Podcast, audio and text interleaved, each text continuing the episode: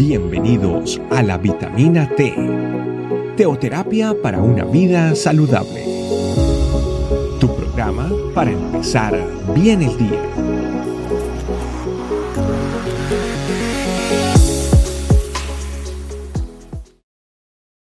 Hola familia, bienvenidos a nuestra vitamina T en el día de hoy. Quiero compartirles un versículo que está en el libro de Romano, número 1 versículo 20 dice, porque las cosas invisibles de Él, su eterno poder, se hacen claramente visibles desde la creación del mundo, siendo entendidas por medio de las cosas hechas, de modo que no tienen excusa. Muchas veces nosotros buscamos excusarnos de no haber conocido el poder de Dios o la manifestación del poder de Dios en nuestras vidas, por eso utilizamos nuestras propias fuerzas para hacer las cosas. A veces las cosas no le salen a uno como uno estuvo planificándola o como uno estuvo esperando en el Señor que las cosas salieran y uno quiere hacerla, forzarla a su manera.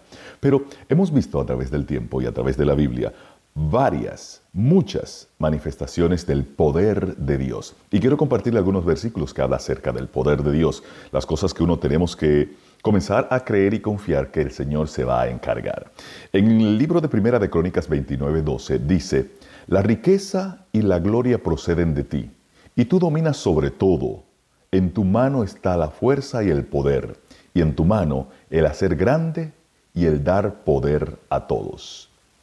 O sea, el Señor nos manifiesta en este versículo que Él es quien tiene el poder. Hay otro versículo en Segunda de Crónicas 25.8 dice, pero si vas así, si lo haces y te esfuerzas para pelear, Dios te hará caer delante de los enemigos, porque en Dios está el poder, o para ayudar o para derribar. O sea, tenemos dos manifestaciones claras de lo que es eh, lo que hace el Señor. Pero hay un versículo que me parece interesante, que también quisiera compartirlo con ustedes para que sepamos exactamente el poder de Dios manifestado y expresado claramente en estos versículos. En Primera de Samuel versículo eh, capítulo 2, versículo 6 dice, Jehová mata y él da vida. Él hace descender al Seol y hace subir. Jehová empobrece y él enriquece, abate y enaltece. Él levanta del polvo al pobre y del muladar exalta al menesteroso.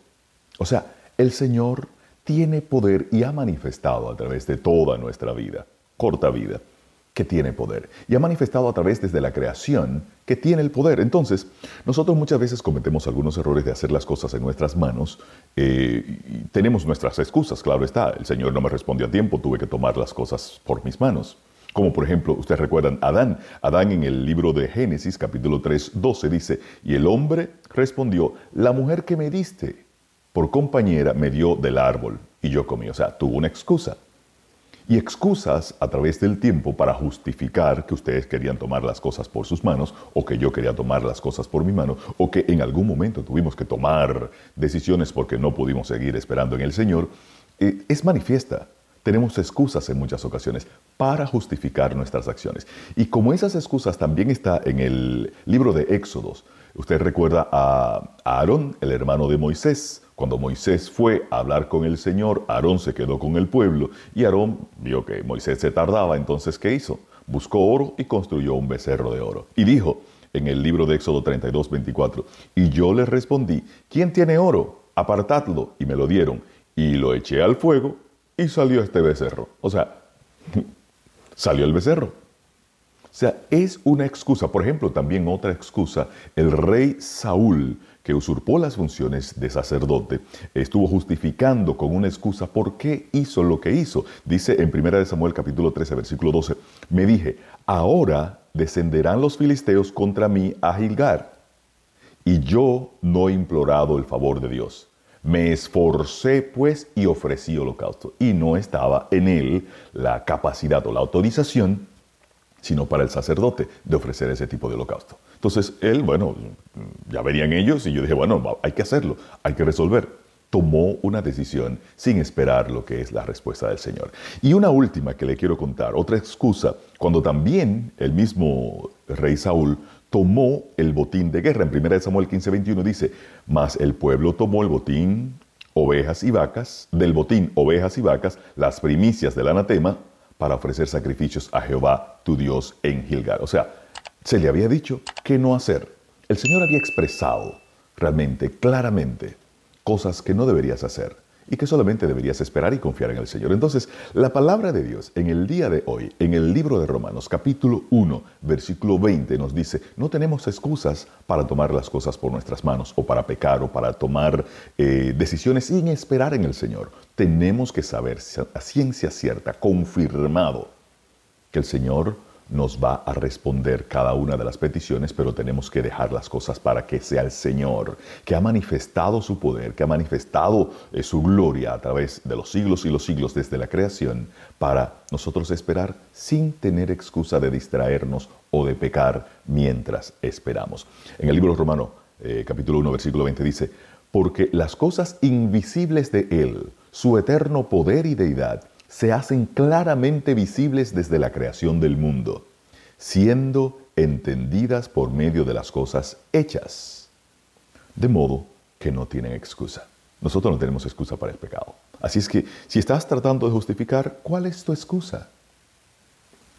¿Cuál podría ser algo valedero que tú digas, no, tuve que hacerlo porque tuve que hacerlo. Yo tuve que tomar la decisión, tuve que ayudar por esto, tuve que, tuve que resolverlo yo porque el Señor se tardó.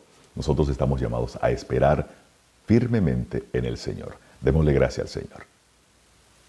Amado Espíritu Santo, muchas gracias por la revelación que nos das a cada uno de una forma particular y diferente de todos los que estamos escuchando y recibiendo este mensaje.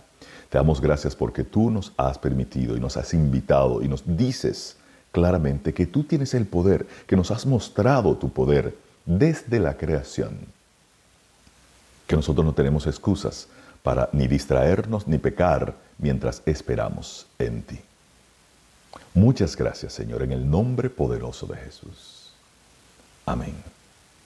Familia, que Dios les bendiga y no saquemos nunca ya más excusas. Dios les bendiga. Gracias por acompañarnos. Recuerda que la vitamina T la puedes encontrar en versión audio, video y escrita en nuestra página web, estecamino.com. Te esperamos mañana aquí para tu vitamina T diaria. Teoterapia para una vida saludable.